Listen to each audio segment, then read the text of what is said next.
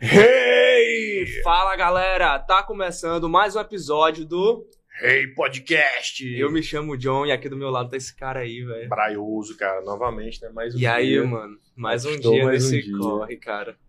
E aí, De boa, né, pô? Gravação tranquilidade demais. Sempre gravando, galera, sempre material novo. É. Ó, e se liga no canal de cortes, viu? É, ativa o sininho, tem muita coisa lá pra, pra vocês verem, tá ligado? E fica ligado, pô. E falar nisso, agradecer também, pô. Tem uma galera que tá acompanhando Sim, a gente pô. aí, a galera Sim. muito enganjada, então valeu mesmo aí pela essa força. Aumentou galera. muito, né? Na realidade, t- não só o, o, o canal do YouTube, como a página, né, É. pô? A galera E o fortalecendo aí, nosso ó. Insta também, velho. Valeu. Nosso Insta tem, tem muita gente lá, velho. Que bom, né? Sim. Que bom. É. Galera, e gostaria de aproveitar essa oportunidade aqui, né, pra falar do, do patrocínio, cara. Se tu quer patrocinar a gente, velho, quer dar essa força, a gente tá começando aí, tá fazendo acontecer isso todos os dias, a gente não tem parado, tem gravado bastante. E a ideia aqui é crescer mais, cada dia mais. Então, se tu quer dar essa força pra gente, velho, dá um salve na produção, fala com a galera aí nas redes sociais, segue a gente lá, fala, fala com a gente nas redes sociais, em todas as plataformas que vocês encontrarem, que a gente estiver disponível também. E é Esse é isso, momento. velho. Esse, é, o momento, cara. Esse é o momento. Logo mais a gente vai estar aí, ó. Você tem essa fé, você acredita? Ah, rapaz, com certeza. Ah, vamos chegar lá. É, o topo é nosso, O topo é nosso. tá ligado? É isso aí. E Sim, hoje a gente cara. tá falando.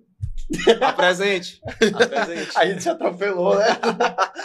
Cara, hoje a gente tá aqui cara. com a Cristiane CQF, né? Prazer. Obrigada pelo convite, parabéns pelo trabalho, pela iniciativa. Bacana, bom mesmo. Obrigado. Vamos lá, obrigado. espero valeu, estar valeu. à altura das expectativas aí de vocês. Ah, mas Ah, com vai certeza, tá. né? Com Certamente. certeza. Exatamente. Cristiane. Fala, cara. Caralho, fala. a Não, gente pois, tá- pois a tu gente fala, tá se então. Tu demais, só pô. fala hoje. Só tudo... Faz parte, faz parte. É. A buzina aí, pô, quando for Tá passar bom, na tá frente. bom, tá Vai, fala. Não, fala tu agora. Já tu começou, pô. Não, é o que eu queria saber, assim, pô. Tu, tem uma, tu é uma pessoa. Agora eu posso? Pode, pode ficar à vontade, amigo. Não, é porque tu é uma pessoa é, formada em comunicação, não é isso? É, formada em jornalismo, ou perdão, formada em comunicação com habilitação em jornalismo pela Universidade Federal do Piauí. Nossa, que bonito, né? Falar rápido assim. e aí tu se formou quando? Tu tem ideia? Eu me formei em 1998. 1998. É, eu fiz o ano, o curso ele tem quatro anos de duração, eu fiz em seis, porque eu trabalhava, estudava, estudava, trabalhava. Então, e tinha greve e tal. Então, é, dois anos eu deveria ter me formado, entrei em 92, deveria ter me formado em 94. Dois anos depois, 90, aliás, em 96, 94, no- 92, 92, 96. Dois anos depois, 98, aí me formei. Pô, que da hora. Não, assim, é porque eu acompanho, tipo, tava vendo tuas redes sociais lá, tu é uma pessoa muito influente na, no jornalismo, né? Aí é. É, eu fiz um. Depois disso, eu fiz uma. Depois disso, muito tempo depois, né? Eu fiz uma pós-graduação. Em 2000, eu fiz uma, um mestrado na Universidade do Vale do Rio dos Sinos, em São Leopoldo, Rio Grande do Sul, em Sinos. Esse mestrado em Ciências da Comunicação. E aí, o meu estudo foi na área de telejornalismo, que é a minha, a minha principal. Até então, era a minha principal atividade, né? E eu tenho o quê? Eu tenho 32 anos de, de atividade no jornalismo. né? Pô, que massa, Fiz. bastante tempo. É, eu ministrei aulas na área também.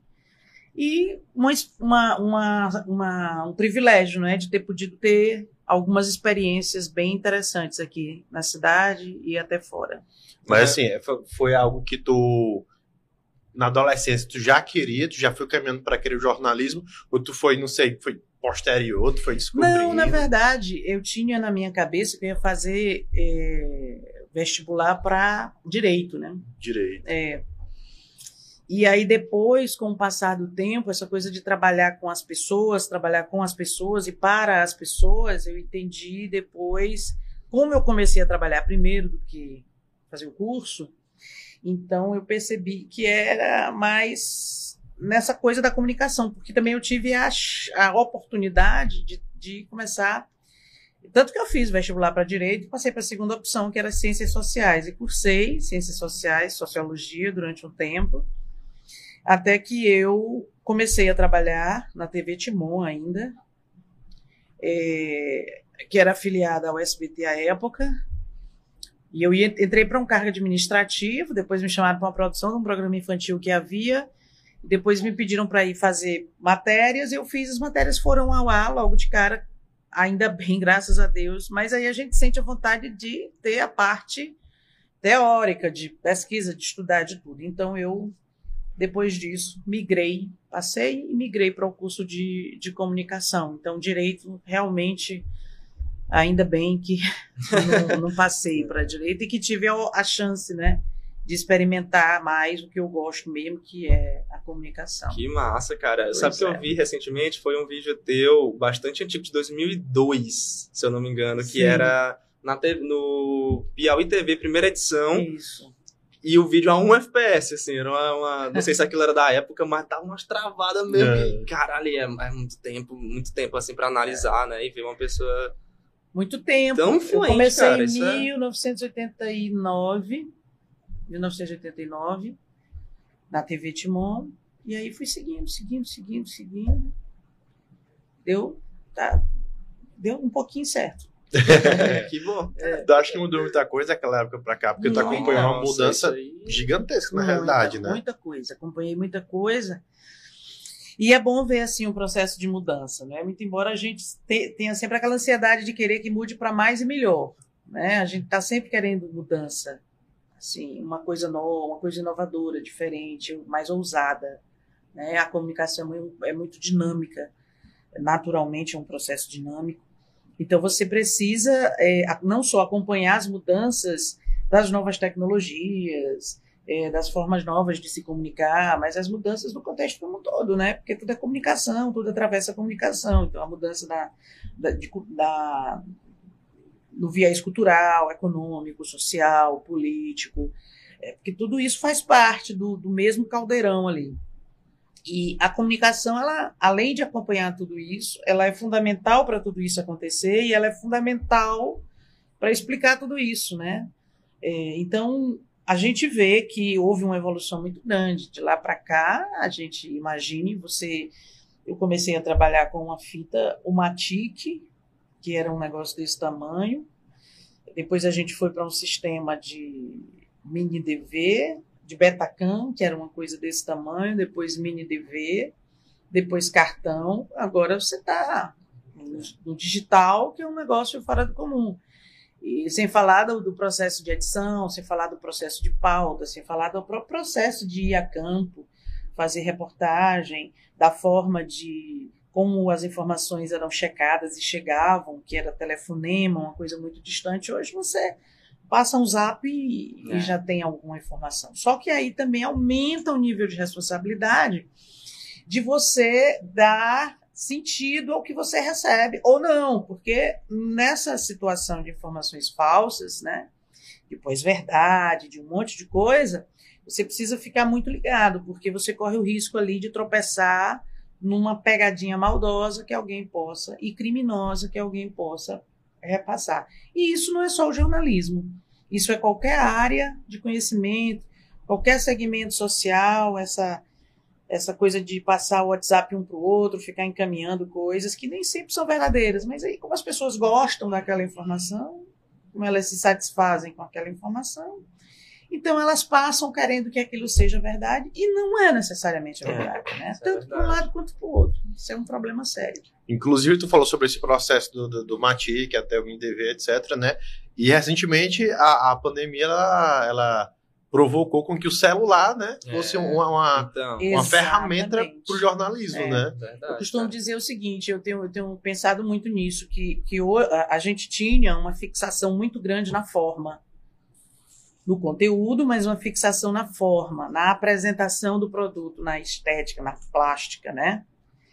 Hoje, é, durante a pandemia, e hoje a gente verifica que a forma já não é mais aquele aquela a, a, a luz, o enquadramento, o foco para quem trabalha com imagem já não é mais o grande lance. O grande lance é o conteúdo, o que, que aquilo ali está dizendo. Então você começa a ver é, vídeo selfie, as, as informações chegando porque o, o por um áudio de WhatsApp ou de qualquer outro aplicativo de mensagem, as informações chegando por meio de, de conversas de videoconferência, sem necessariamente ter todo um, um, aquele, aquele rigor da qualidade da imagem. Né? Grava de novo, grava de novo. Como é que faz em meio a uma pandemia? Você está precisando da informação urgente.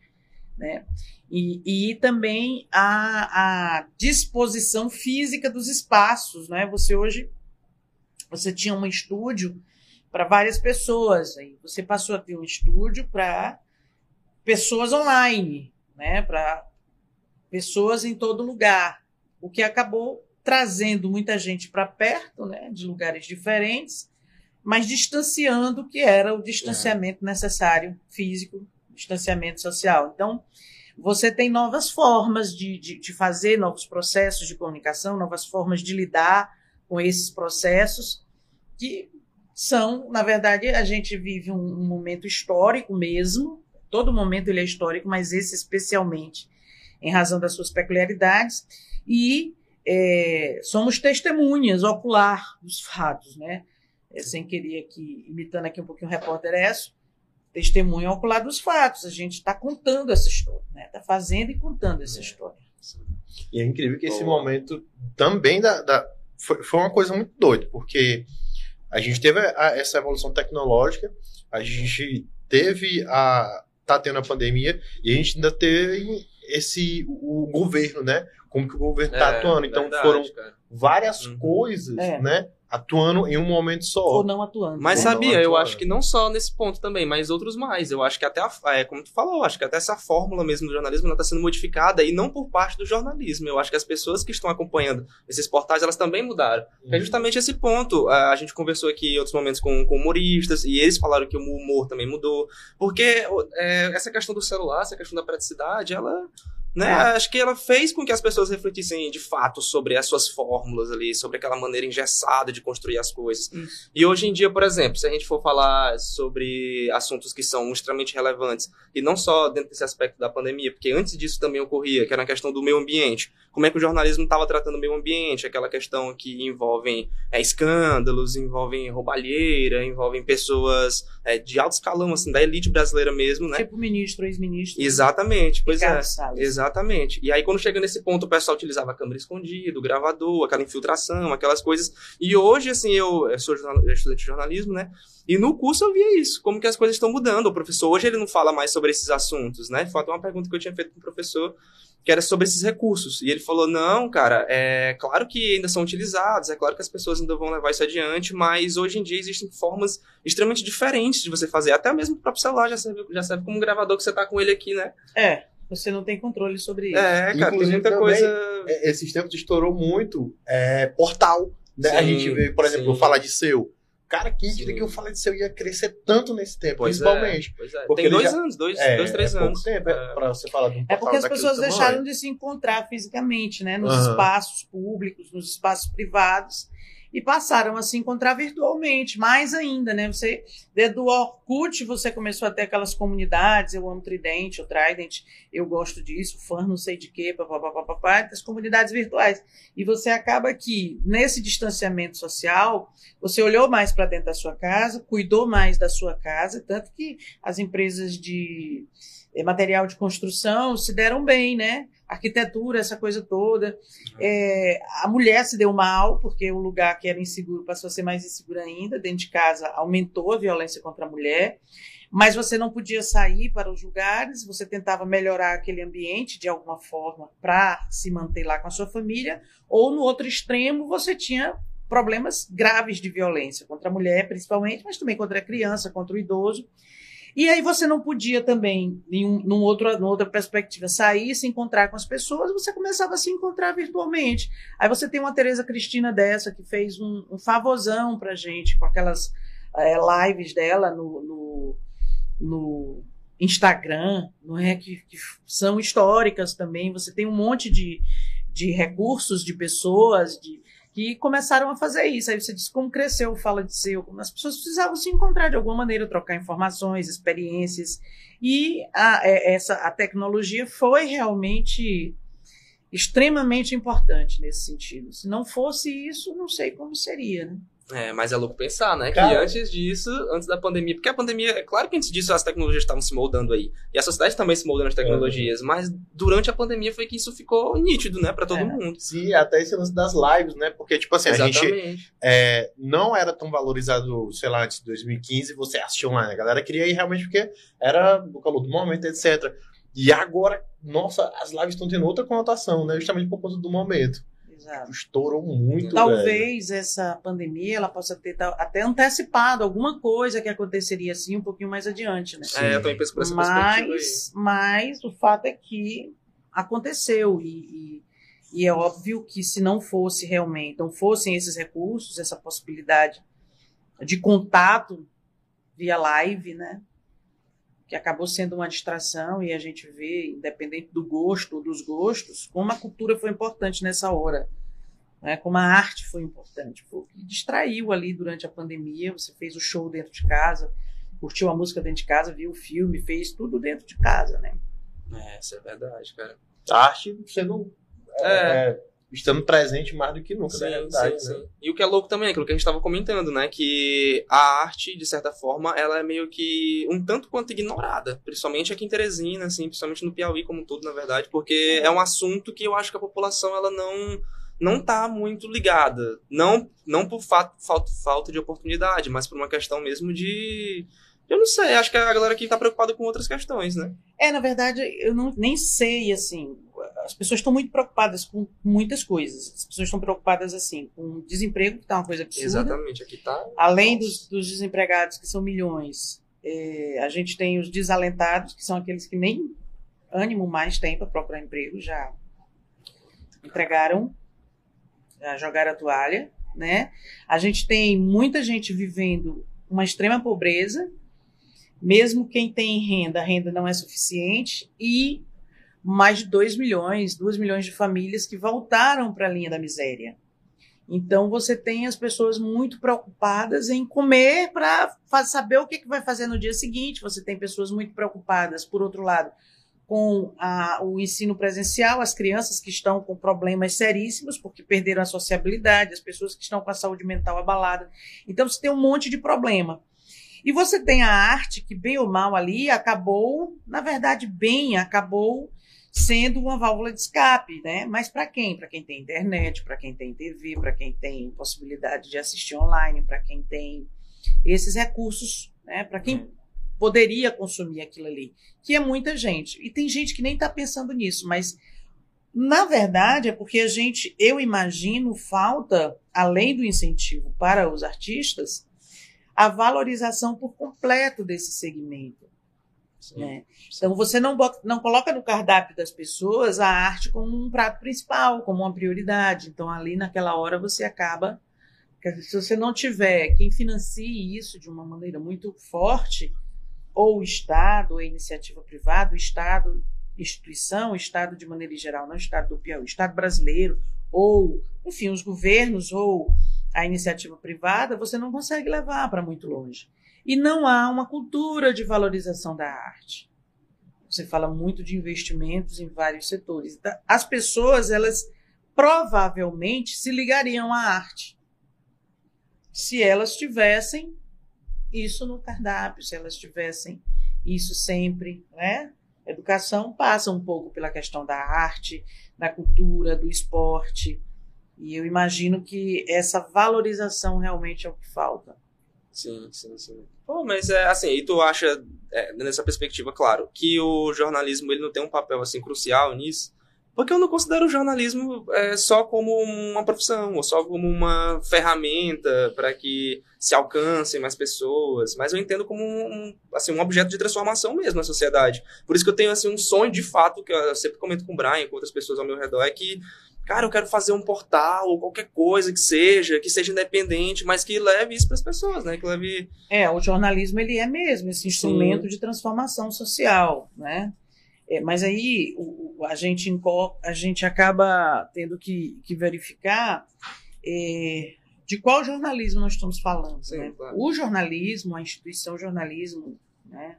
o jornalismo como instituição, aquela coisa, ele, ele tem esse, esse viés forte, essa proposta, essa ele vem como essa proposta de mudança, de transformação social, de trazer a verdade. Mas aí você tem vários fazeres jornalísticos paralelos que são é, estão disponíveis ali é, como ferramentas para determinados pontos de vista dominantes, opressores, às vezes ideologicamente é muito tendenciosos, né? Ou de grupos econômicos, ou de grupos familiares, enfim, de grupos de poder, né? Ou de grupos políticos. Então, isso é que é interessante de, de ser observado. Essa coisa da pluralidade que a gente tem de canais, e você fala, ah, eu quero ter um portal, eu quero ter. Isso é algo que eu sempre, eu disse, eu, eu, ultimamente eu não tenho estado em sala de aula, mas eu lembro de incentivar muito os meus alunos, e alguns fizeram isso, é, de, de fazer as suas, os seus canais de comunicação, sabe? De fazer as suas, de, de oferecer alternativa, porque essa alternativa, isso que vocês estão fazendo aqui, essas alternativas, elas podem demorar a chegar lá na ponta onde a gente quer que chegue, mas uma hora ela vai chegar. É, ela vai acontecer, porque as coisas não são é. imediatas, né? Então é preciso a gente ter confiar no jornalismo. Há um movimento muito grande para descredibilizar o jornalismo quando você fala de fake news. Alguns, alguns especialistas até acreditam que o uso da expressão fake news ela é totalmente inapropriada para o jornalismo. Por que, fake news? Por que notícias falsas? É, Porque acho. informação falsa não precisa ser só jornalística. Sim. Você tem informação falsa no jornalismo, você tem informação falsa, sei lá, em todas as áreas de conhecimento, em todas as áreas do seu dia a dia. Você não só tem informação falsa no jornalismo. Aí você diz assim, ah, você ah, virou até brincadeira. Alguém diz uma piada com você, você diz é fake news. É como se o jornalismo tivesse impregnado de, suspeição, de suspeição, tivesse sempre sob suspeita. E não é isso não é o jornalismo. São também as vozes que falam através do jornalismo, é também a forma de dar essa voz, é também a forma de silenciar outras. Então, assim, é informação falsa que pode ser, inclusive, jornalística. Tu acha que o governo atual ele, ele propiciou para que essa, essa disseminação de fake news viesse como uma maré, porque a gente vê que de 2016 para cá, principalmente nas últimas eleições, isso foi uma coisa assim avassaladora, né?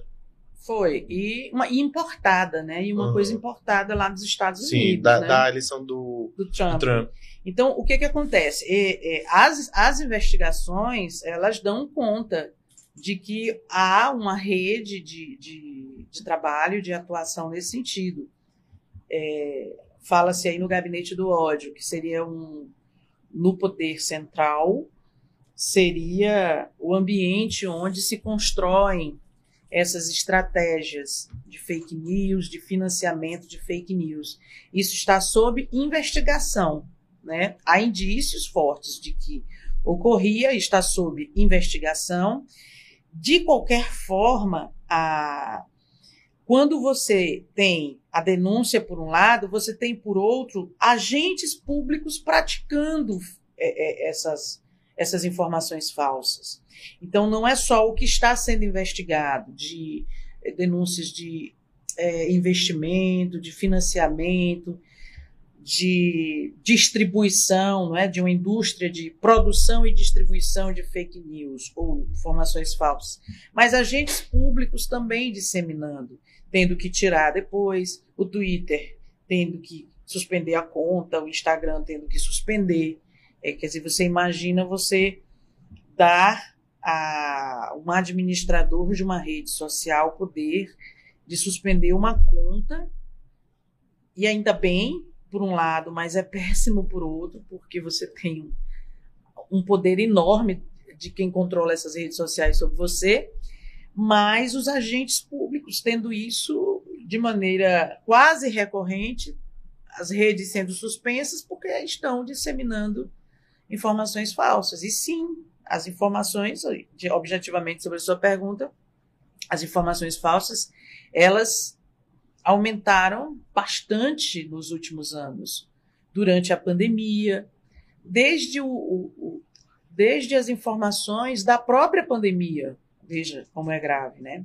As informações da própria pandemia sobre tratamento precoce, sobre é, até o cerceamento e a tentativa de controlar informações sobre o número de, de casos efetivamente, o número de mortes, as testagens, sobre as vacinas, né? Isso sem falar em várias outras áreas que, por consequência, também sofreram com as informações falsas.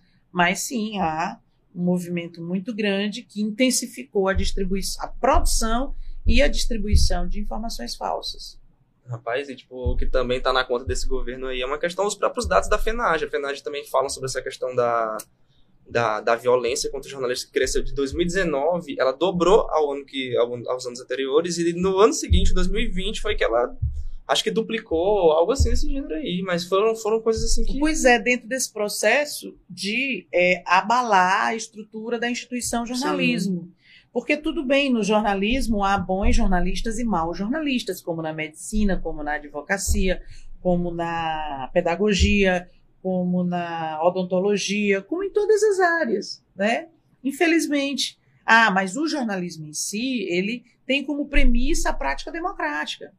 Então, se você destrói alguém que legitima a fala, a mani o manifesto, de, que amplifica as opiniões, você quer abalar aquela estrutura, você quer abalar aquela atividade, relegar um segundo plano com agressões é, verbais, com agressões físicas, com até chacota, enfim. Você, de certa forma, está também tentando abalar um pilar importante da democracia, que é o direito à informação o direito de expressão por meio da atividade jornalística, a liberdade de imprensa, né? as coisas não se confundem, Sim. mas é, tudo isso, de alguma forma, acaba sendo atingido. Questões de direitos fundamentais, né? Também, né? Pô, isso é. Nossa senhora, pensar Foi. nisso é uma coisa absurda, cara. Eu fico pensando nisso, como é que. Porque desses dados da FENARE, se eu não me engano, acho que cerca de 80% dos ataques eram do próprio presidente da República. Então é, é, impressionante pensar nisso, como que alguém é o cargo-chefe da nação e faz pois esse é. tipo de ataque. E acaba influenciando outros a fazerem o mesmo, né? Porque Dá ele força, acaba. Né? É, é, a questão do exemplo, do, do mau exemplo, no caso, né? Acaba influenciando outros a fazerem o mesmo, outros que sempre tiveram a mesma vontade, sempre tiveram o mesmo pensamento. E bem ou mal, você acaba conseguindo um pouco é, separar o joio do trigo porque as pessoas começam a se revelar um pouco mais, a mostrar por meio das escolhas o que elas pensam efetivamente, o que elas são efetivamente, né? Ela mostra a cara, assim. Às vezes, às vezes alguém vira e diz assim: eu deixei de seguir você porque saquei a tua posição política. Ótimo, ainda bem, porque não é o seguidor que eu quero, sabe? Não é que eu não queira a, a diferença de opinião, pelo contrário, eu quero, mas se você não consegue conviver com ela, então retire-se.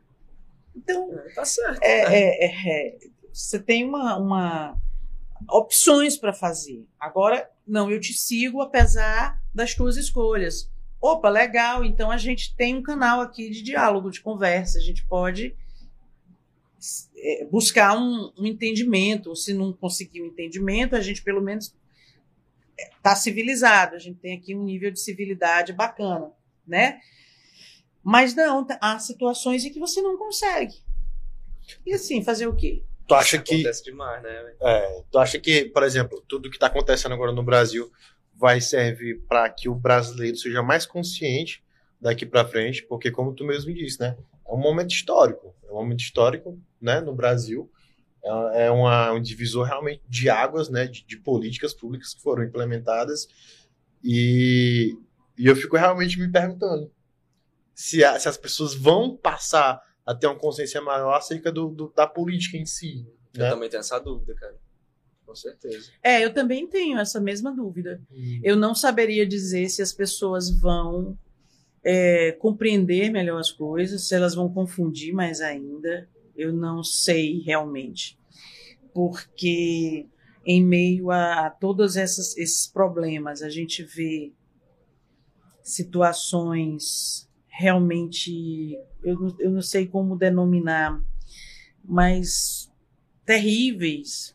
Quer dizer, você vê uma reunião de pessoas em, em plena pandemia, agredindo outras, pedindo.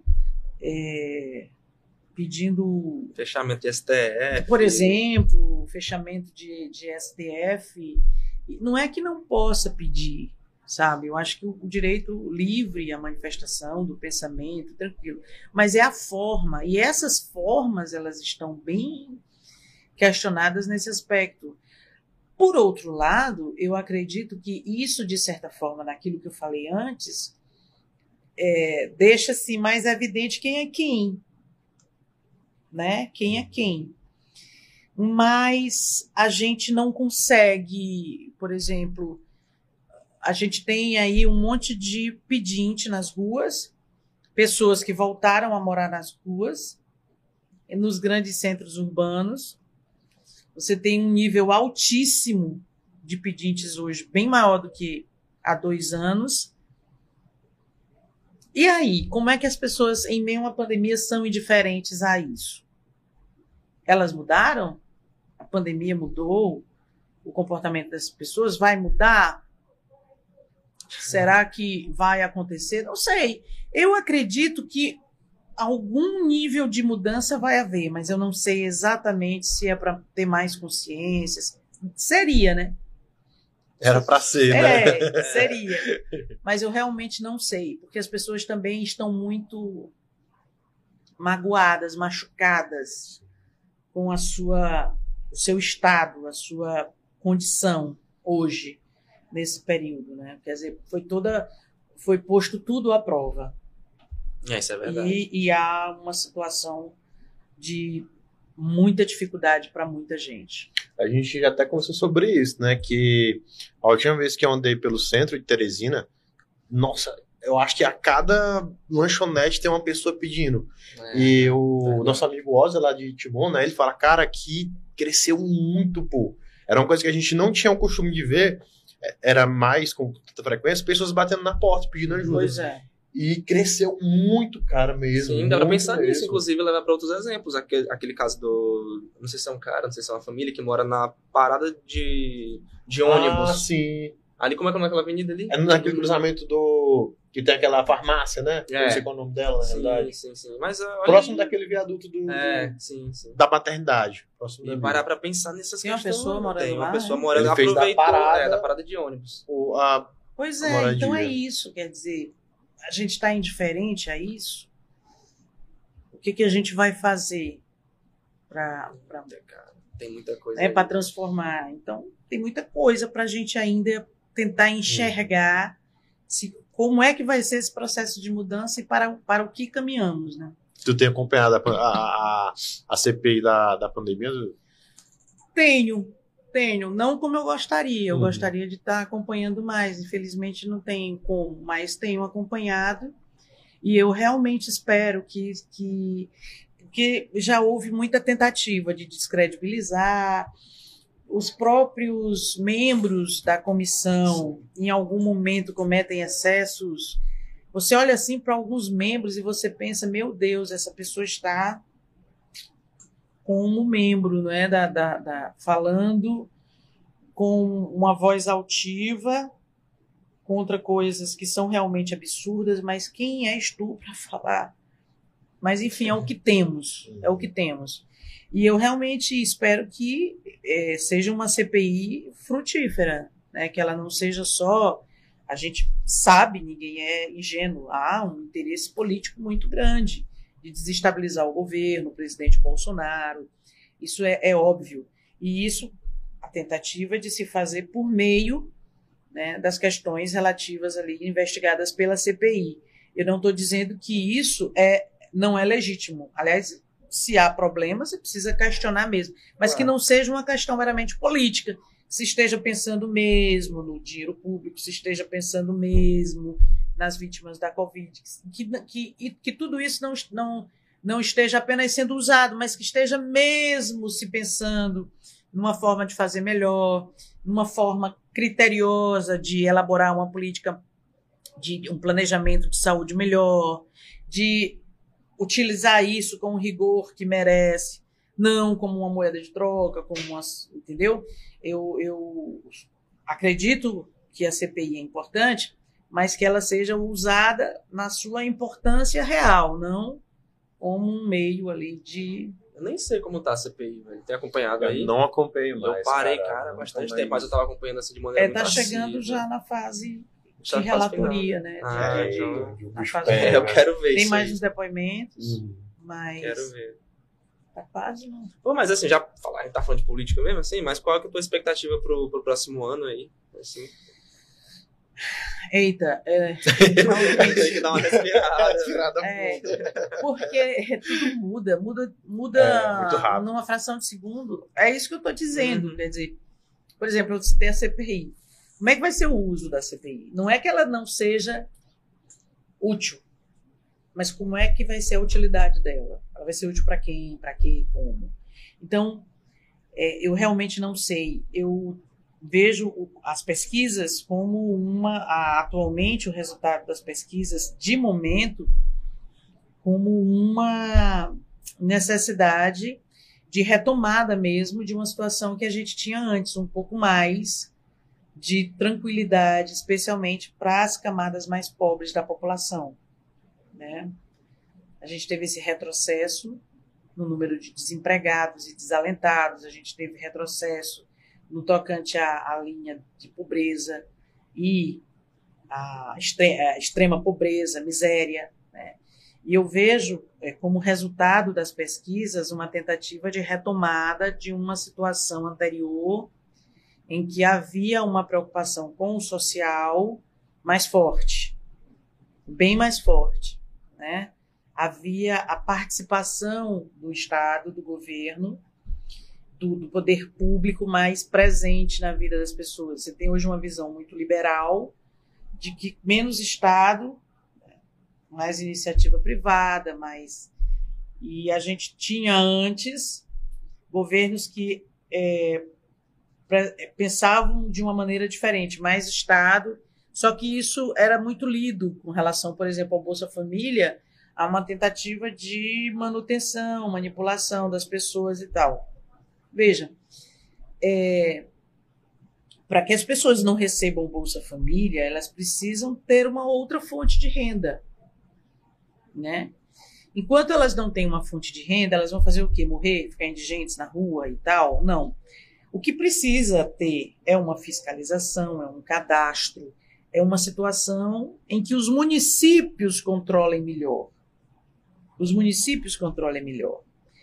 Hoje a gente tem uma situação em que eu não sei como está é, é, de verdade a questão social.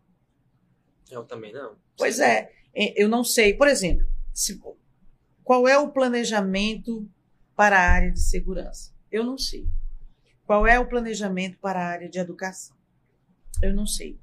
Pode ser que eu esteja sendo uma jornalista muito desinformada, pode, mas eu já tentei assim, qual é o planejamento da área é, para a saúde? A gente não sabe. E aí eu fico pensando, qual é o planejamento para a área social?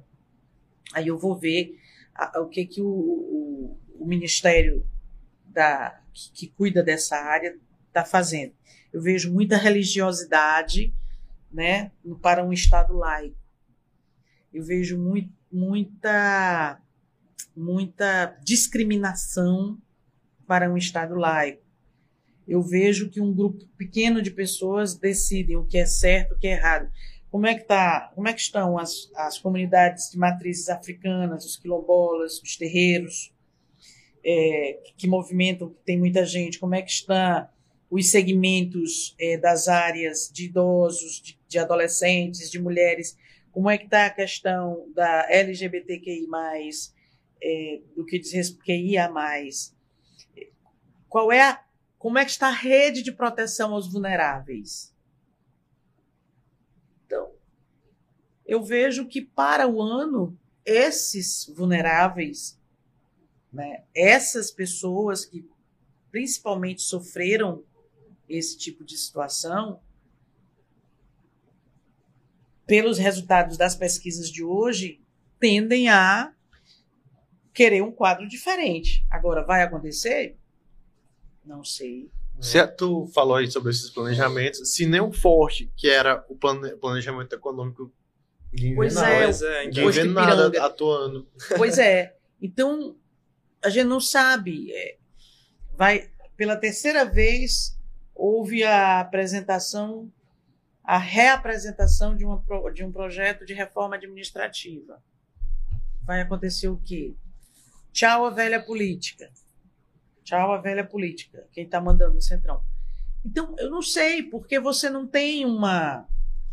uma um, você não tem como confirmar o que é dito. Então, fica difícil, é como se a gente estivesse caminhando em areia movediça. Agora, eu, eu acredito que vai pegar fogo, tende a ser uma das campanhas políticas em to, nos dois níveis, né, estadual e federal, muito quente, muito, muito acalorada, muito quente. Eu acho que vai ser, acho mesmo, porque é, é achismo, que vai ser um negócio até bem doloroso para todas as partes. Cara, a gente tem um, a gente, aqui na, na empresa também, né? A gente tem um podcast do Engravatados, que né, traz é, é políticos, políticos né? e pessoas do, do judiciário para conversar e tal. E o que a gente observa é que já começou a corrida é. Pois é, eleitoral, né? Come... Na verdade, quando termina a eleição, já começa. Já começa, já estão... A gente tem eleição de dois em dois anos, né? Uhum. Sempre uma depende da outra, não adianta. Você tem as municipais, depois estadual, federal. É, dois em dois anos. É outra coisa que a gente precisava fazer, era fazer um, um, um calendário diferente, porque é muito dinheiro, é muito tempo, é muito... até a, os próprios políticos, ou boa parte deles, querem reformular esse, esse calendário. Até para fazer as campanhas é complicado, sabe? É, isso é verdade. Pô, só interrompendo aqui rapidinho de novo, né? Falar do canal de cortes. Ah. Tava demorando, hein? Tava demorando. Assina lá, galera, tá ligado? Assina o sininho lá e tal, que tem, tem é, corte pra... Pois agora deu a deixa pra mim aí também.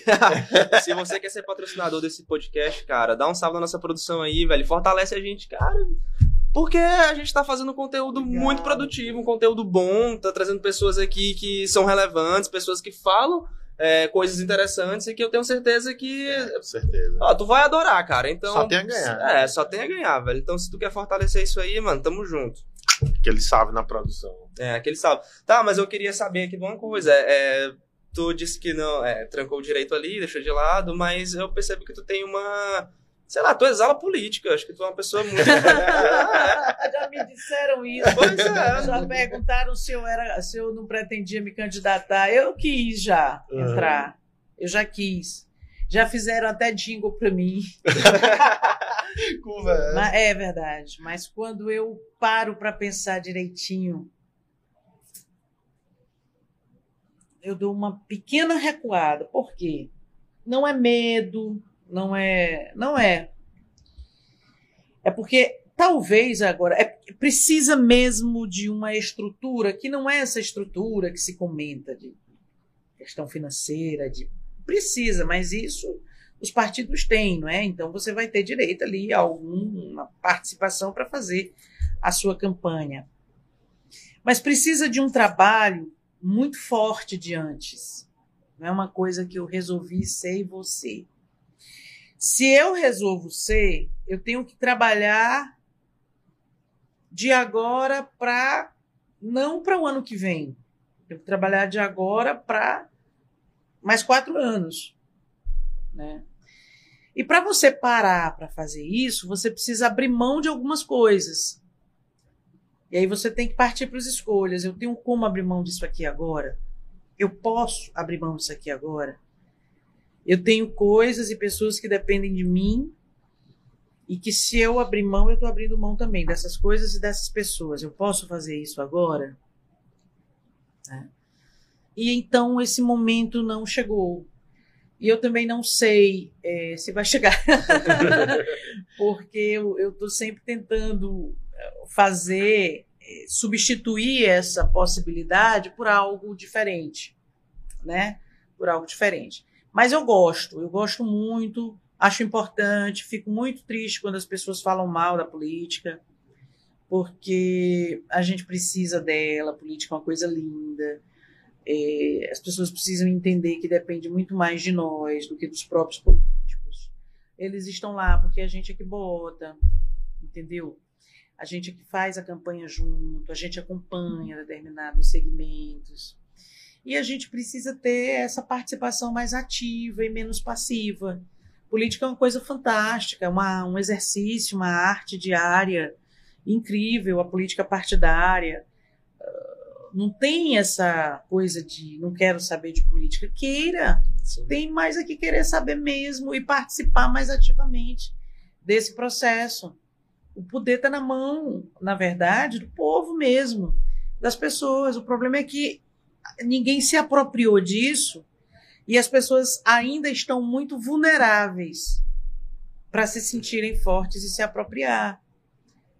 Elas estão tão vulneráveis que elas às vezes trocam o voto, estou explicando, não estou justificando, porque uhum. nada justifica você trocar o voto por uma coisa, mas é, é, uma dependência tão grande que às vezes as pessoas elas são levadas a isso, influenciadas a isso. Ah, então é tudo pobrezinho, não pensa em nada. Não, gente, tem muito eleitor também que bagunça a política. Tem muito eleitor que quer se prostituir, que quer ganhar também em cima, que sabe? A gente precisa também separar o joio do trigo. É um processo que depende de várias partes e que todas as partes precisam ter minimamente um nível de compreensão, de apropriação, de seriedade para lidar com isso. Então, acho que é por aí. Só complementando o que tu falou, é porque também a gente também não pode, como tu falou sobre o voto, né, sobre essas pessoas carentes e tal, trocar o voto, a, a gente tem muito essa mania, né, de julgar pois essas pessoas. É. A gente tem uma educação já sucateada de anos, né? Sim. E existe esse, esse, por exemplo, a problemática que a gente está tendo em Teresina, a urgência do ônibus, né? Então são pautas que estão ali tomando na frente o tempo todo. Tem a fome, tem a, Sim. né? Tem tudo uma e é coisa é que vem com é, e é real. realidade. Eu não vou ficar julgando as pessoas e também não vou generalizar, porque Exato. o eleitor não, gente, não é o eleitor, são alguns eleitores que, por uma razão ou outra, vamos estudar isso aqui, vamos ver como é. Aliás, a academia está cheia de estudo, de pesquisa, mas é um celeiro de produção de conhecimento. Mas os, as iniciativas públicas e privadas utilizam muito pouco a produção de conhecimento científico nas academias. Podia usar para o clima, por exemplo. A gente está vendo aí a situação, inclusive das nossas tempestades aqui podia usar para o semiárido mais, podia usar para produção, podia usar para cultura, podia usar para o lazer, para o esporte, poderia usar para comunicação. Nós temos pessoas que são pensantes, produzindo conhecimento o tempo inteiro, que podem ajudar a entender por que, que o comportamento do eleitor é isso aqui na ciência política, qual é a melhor forma de fazer. Mas é, é, um desperdício. A gente tem muita coisa boa aqui na nossa universidade estadual, na nossa universidade federal, nas faculdades privadas muita pesquisa, muito resultado de pesquisa bom e pouco utilizado. É, isso é fato, cara. Isso é um fato mesmo.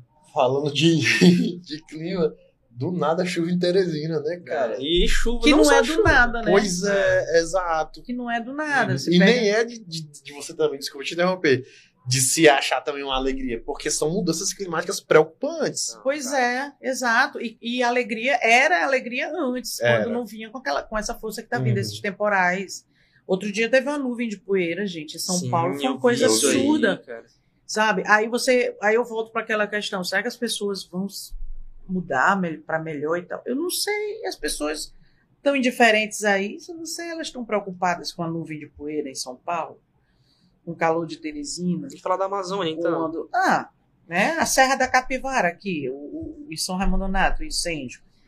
Então, assim, ou, ou é porque as pessoas estão mais imediatistas, preocupadas com aquilo que eu falei, com o que, eu vou comer hoje?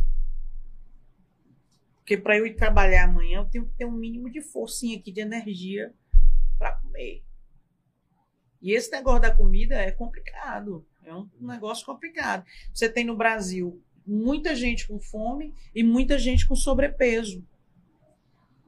Aí você pensa que a pessoa está com sobrepeso porque ela come muito. Sim, ela come muito, mas ela não come bem. Além do mais, ela tem um sobrepeso porque além dela não comer bem, ela tem problemas de ansiedade, ela não tem um atendimento para a sua saúde mental, ela não acaba morrendo por alguma complicação levada pela obesidade. Então, você tem situações de extrema violência contra as pessoas sendo praticadas diariamente e que não acontece nada. Todo mundo, de repente, começou a falar da saúde mental. Ótimo. Mas onde é que a pessoa vai se, se, ser atendida? Quais são? Onde é que tem profissional para ser atendida gratuitamente na rede pública? Porque para uma consulta normal, num clínico geral, você tem que esperar três meses. Três meses a pessoa pira. Isso é verdade. Entendeu? Inclusive, todo mundo pirou na pandemia. Pira, tipo pois assim. é. As pessoas piraram, as pessoas estão em depressão, é. as pessoas estão com nível de ansiedade altíssimo. As pessoas ficaram presas. Foi uma coisa que, cara, era incrível. Parecia que todo mundo sentia que tava todo mundo mal. É. Porque quando você falava com uma pessoa, você tinha, ah, pô, não sei o que, tá, tá mais ou menos, hum. tá indo, não sei o que. E aí todo mundo. E adoecendo e todo mundo indo e ninguém pois é, fazendo nada, né, um cara? negócio mesmo muito complicado, muito difícil. As consequências dessa pandemia, elas são as consequências sanitárias, as consequências da, da, em nível de saúde, mas elas são também as consequências sociais, econômicas, políticas, culturais, um, várias outras questões é, que acabam sendo um somatório de problemas para a humanidade mesmo. Para a gente aqui, uma coisa horrorosa. Foi pensar que o Brasil, até certo ponto, era assim, um gigante, né? Ainda é, mas acho que com a pandemia, com esse governo, cara, muita coisa. Pois é. Sei lá, eu também tô sem esperança, velho, de verdade. Assim. Não, mas não pode perder a esperança. É, eu ia falar isso aí bem antes que a gente tava falando é, sobre, não pode, não. sobre a não, CPI, que, né? É. De, de, manter a esperança, pelo é, menos. Não, né? É, acho que a esperança ainda há. O problema, rapaz, é que a gente, às vezes, a gente tem esperança, mas não faz nada. A gente tem esperança sentado. Entendeu? Olha, isso aí é uma coisa que a gente já começou também. Porque assim, ó, as pessoas falam, ah, não sei o que, estão correndo essas manifestações, não sei o que, papapá, e ninguém vai nas ruas e tal. Aí é isso que acontece. A, a, existe um movimento aí a, é, em pró-Bolsonaro, e aí a galera fala, não, eles são a maioria e tal, não sei o quê. Não sei, não tenho conhecimento sobre isso, mas eles estão indo pra rua. Não, eles não são a maioria. Pois é, mas eles estão indo pra rua a população não está indo para a rua. As pessoas que são engajadas, que têm esse pensamento político mais é, é amplo, ou é, até contrário, não são, estão indo para a rua. São as pessoas que sabem que não pode aglomerar. Também, também existe. São as pessoas que sabem é, que a pandemia não exato, acabou. Uhum. São as pessoas que sabem que é um risco muito grande. Isso, né? tem essa problemática também. As pessoas que vão para a rua são negacionistas, são uhum. pessoas que acham que tem um tratamento precoce, que a Terra é plana, uhum. e essas coisas todas, né? Assim, é, é, desculpa, eu não quero agredir ninguém, mas são pessoas que passam pedindo uma intervenção militar, passam por um pedinte e não, nem observam o pedinte, sabe? Que, que não vai curtir se tiver um negro ali perto, sabe? Se tiver é, um gay, sabe? Se for de uma outra religião. Então, assim, eu não sei que, que como a gente pode construir um Brasil melhor com discriminação com desigualdade. Não, eu não vejo nem Brasil, nem nenhum país sendo qualquer pedaço da, do mundo sendo melhor sem uma, uma dignidade mínima, né, para as pessoas. Porque em todos os países o que aconteceu foi a inclusão é. dessa, dessa, da, desse, desse tipo de política para essas pessoas, né? E não exclusão na realidade. sabe qual é o ponto sobre esperança que eu estava tentando falar aqui? É uhum. porque é justamente. É, é, o ponto é esse, é porque, é, cara, o Brasil ele é construído há não sei quantos anos aí. O Brasil já tá. tá o povo tá andando, devagar, mas tá. E aí chega um, um cara, um, que se diz ah, o Messias, né? Eu sou o salvador da pátria, sou do contra e tal. O cara chega, expõe preconceito, e isso desde a da, da própria eleição, que ele já falava isso desde 2016 e tal. E até antes disso também, desde sempre E, e pronto, a população abraçou isso. E aí, eu, poucas pessoas, que até então, antes da eleição eram poucas, depois acabaram sendo uma, ainda minoria, mas uma parcela significativa. E é por isso que eu fico pensando muito nesse aspecto, e não só nesse, mas também, por exemplo, só para contrastar o assunto com o jornalismo. Eu também percebo que o nosso jornalismo ele é muito baseado nas teorias sabe, lá do, do século XIX, teorias gatekeeper e, e, não sei o que, sabe? Umas coisas assim que eu não, eu não acho que, que isso traga uma certa esperança. Por pensar justamente em todo esse tempo que, que foi construído aí e que até então as pessoas simplesmente do nada jogam de lado essa construção, assim, porque se a gente parar para pensar questão de pré-sal, questão de, de, de, estatais, questão de tudo que a gente tinha ali enquanto país, né? De repente, todo mundo, não, eu quero o contrário disso, agora eu quero privatizar, agora eu quero, agora eu não quero mais é, me importar com direitos humanos, eu quero que. Sabe? Aí eu acho que isso me dá um pouco de desesperança. Eu fico, porra, que eu vou ter que viver. Sei lá, tem que ser 100 anos para ver uma mudança significativa na sociedade, sabe? Eu acho que é isso que, que me gera um pouco de frustração. Pois é, entendeu? é, mas eu acredito que a gente tenha como fazer, sabe? É, tem uma dificuldade de fazer manifestação agora, de ir para as ruas agora, por conta mesmo dessa questão da pandemia. Mas é, as redes sociais estão aí, os meios de comunicação e, sobretudo, o poder individual, né? Que faz um poder coletivo crescer. crescer. Eu acredito muito que a gente possa e tenha tempo para isso, né? Para sensibilizar as pessoas. Agora, o problema é que a gente reclama muito sentado. A gente tá no, não, não sai ali daquela zona de conforto. Porque concordar e discordar, beleza. Agora, o que, o que, fa, o que, que é feito em relação a isso? Né? Bom, vocês estão aqui fazendo o, Rei Podcast, a atividade aqui de vocês, a proposta de vocês, o topo, né? É, topo é nosso. É, vocês estão aí numa, numa, numa frente abrindo para discussões. O que mais? O que, é que a gente pode fazer mais? O que, é que o outro pode fazer? Eu acredito muito nisso. E procurar uma maneira de costurar essas ações. Não deixar as coisas estanques, isoladas. Tem que ter uma costura disso aí para funcionar. Enxergar onde é que eu estou precisando dar visibilidade, onde é que eu estou precisando olhar mais, é, chamar mais para ton, a tona, vir para a superfície, aquilo que está muito enterrado, o que, que a gente puxa. Essas coisas, eu acredito que a gente tenha tempo para fazer isso. Sim, sim. Bora fazer. Inclusive, a nossa ideia aqui também é não ficar só aqui dentro, né? Também expandir. Na verdade, a ideia, a proposta em si, é a gente dialogar com o máximo de pessoas possíveis. É, e, ótimo, sabe, é trazer essas pessoas justamente para elas mostrarem o ponto de vista delas, que a gente isso. precisa disso. Pois é, dar, dar essa, esse essa voz, não é? Porque a gente diz assim, ah, é, você, as pessoas têm vez, as pessoas têm voz, mas a voz não é só o volume, o som da voz, é a ideia, né? É o ponto de vista, é a escolha, é a explicação da é o comportamento. Você ter o direito à informação no sentido de que você também quer informar, não só ser informado, eu quero informar sobre isso, isso aqui na rua da minha casa, isso aqui no meu bairro, isso aqui na minha comunidade, isso aqui na minha cidade, isso aqui no meu trabalho, né? Você ter essa possibilidade de, de informar também, não só de receber a informação o tempo inteiro. O direito da informação é isso também, você poder levar aqueles dados, aquelas informações que você julga necessária, dar, levar o conhecimento público. É, interessante. Inclusive, tu, tu ainda está à frente da, da.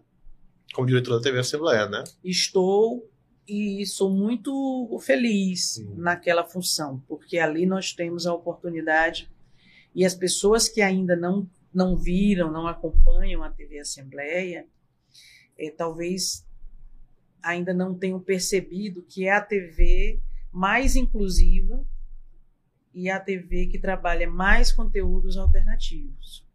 Né? A gente tem desde a inclusão mesmo dos nossos profissionais, representando vários segmentos sociais. Então, nós temos um nível de representatividade muito grande, muito bom. É, a produção nas áreas de educação, de cultura, de jornalismo popular, de, de jornalismo comunitário, de esporte. A gente tem muito, muito conteúdo propositivo nesse sentido. E as pessoas, às vezes, que ainda não assistiram a nossa TV, elas po podem pensar assim, TV Assembleia, teve alguém que pensou que era Assembleia de Deus. Então não, não tem viés religioso. É, a TV Assembleia Legislativa do Estado do Piauí, ela só fala de política. Não. Só fala de política partidária, só os deputados que falam, só. Não. Você tem um trabalho fantástico de levar a sessão plenária lá todos os dias em que ela ocorre e outras reuniões no plenário da Assembleia. E você, ao vivo, transmite aquilo ali. E num momento como esse, que você não pode ir à galeria, você assiste de casa. Se você não conseguir assistir na hora da sessão, você assiste à noite, porque é reprisada. A gente já está transmitindo também pelo YouTube. É importante esse acompanhamento popular. Mostra o trabalho dos deputados, o que, é que eles realizam, os debates, as comissões técnicas, as discussões. Mas a nossa programação, ela é fundamentalmente a da comunicação educativa pública. A gente trabalha muito cultura, muita educação, muito saúde, jornalismo comunitário, prestação de serviço. Os nossos VTs institucionais são todos de prestação de serviço. A gente mostra muito documentário, a gente mostra muita coleção de filmes antigos, inclusive infantis, né? A, a galera que gosta assim do saudosismo gosta assim do, do daqueles bang bangs clássicos hum, antigos, né? É, tem é, muita coisa que está no domínio popular que as pessoas nem se dão conta. Tem lá é, falando sobre ecologia, falando sobre a história do Brasil, falando sobre. Então, é um canal realmente alternativo, que não concorre com nenhum outro canal. É um, uma proposta que está lá, né? E que vem funcionando, graças a Deus, vem funcionando bem nesse sentido. E durante a pandemia, a gente teve mesmo um, um acréscimo muito grande de telespectadores muitas mensagens por WhatsApp, muitas mensagens pelo Instagram, muitas mensagens pelas redes sociais, muito e isso é muito bom. É óbvio que aqui e ali você tem um probleminha. Olha, o sinal não está chegando legal aqui. Olha, vocês é, cortaram o filme. O que foi que aconteceu? Quando tem alguma. A gente tem de vez em quando, com essas chuvas, a região do Monte Castelo tem uma dificuldade muito grande com energia elétrica. Aí dá uma, uma baixa, dá uma queda, some tudo, aí o gerador entra.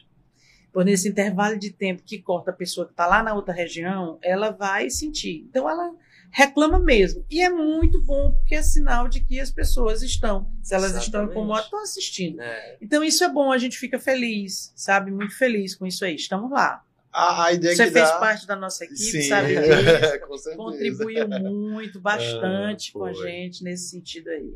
É, e a, na realidade é isso que, que realmente mostra, né? Porque tendo esse feedback da, da dos telespectadores, mostra que realmente está próximo da população, né? É uma isso. coisa que as pessoas estão então, em conjunto, é, né? A gente vai para mais de. A gente já vai para uns 100 mil inscritos no nosso canal Muito legal. Muita coisa. Massa, é. é. E ver esse contato aí é que faz total diferença. Acho que a pessoa trabalha até com, com mais motivação, e, né? É, a gente tem, ó, a gente tem uma turma muito nova e uma turma muito experiente, sabe, fazendo programas é, de TV. A gente tem. Agora, mais recentemente, a gente tem o, o Chico Costa, que é cego. Ele, ele já tem o programa Ver, Ouvir, Sentir na televisão, que eu acho que é uma coisa muito nova para a gente aqui. Mas agora ele já está indo para a rua fazer matéria. Então ele está indo fazer matéria. Assim, eu não estou usando o Chico para fazer uma, uma, um drama, para vitimizar, não. É pelo contrário, é para dizer assim que é uma mostra de que as pessoas estão aí produzindo e, e as dificuldades elas são apenas para serem vencidas mesmo, mas estão aí produzindo e fazer externa, é, sair para fazer reportagem, poxa, qual é o problema? Entendeu? E ele é, um, e ele é jornalista formado, é professor também, né, na área, formou-se na área de educação, na, na pedagogia, na área de de jornalismo também. E a gente tem lá uma representatividade muito grande de, em termos de programa, de apresentadores, de repórteres. Sou muito feliz com isso. E isso, gente, é uma coisa que é, não é uma coisa que a gente faz da cabeça da gente, ou só faz da cabeça da gente. Isso, isso precisa também ser reconhecido, essa valorização da comunicação pública na TV Assembleia, dessa forma de fazer comunicação. Então, a gente tem uma presidência da Assembleia hoje que ela não só incentiva, como ela é, é, é, é dá essa liberdade de abordagem de conteúdos. Né? E é uma TV que não deixa a dever, não. em termos de estrutura para o pessoal trabalhar, em termos de equipamento. Brian trabalhou lá. Eu ia perguntar se ele concorda. Pois é. é. Lá tem uma inclusão muito grande, cara. É. De, os programas são bem inclusivos, tem. É, é, cara, é bem cultural. Uhum. É bem cultural mesmo. Ah, então isso é uma coisa interessante, porque eu acho que. Não sei, agora no caso eu posso te parafrasear, mas acho que eu sou um jornalista é, mal informado, né? Porque eu também não vejo aqui algo que seja especificamente voltado para a cultura, ou que tenha pelo menos essa, essa preocupação. Ah, mas a gente tem demais. Os clipes musicais produzidos aqui, a gente roda lá. Trabalhos de conclusão de curso, a gente roda também.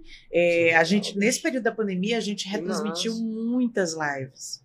A gente retransmitiu muitas lives, especialmente na área da cultura.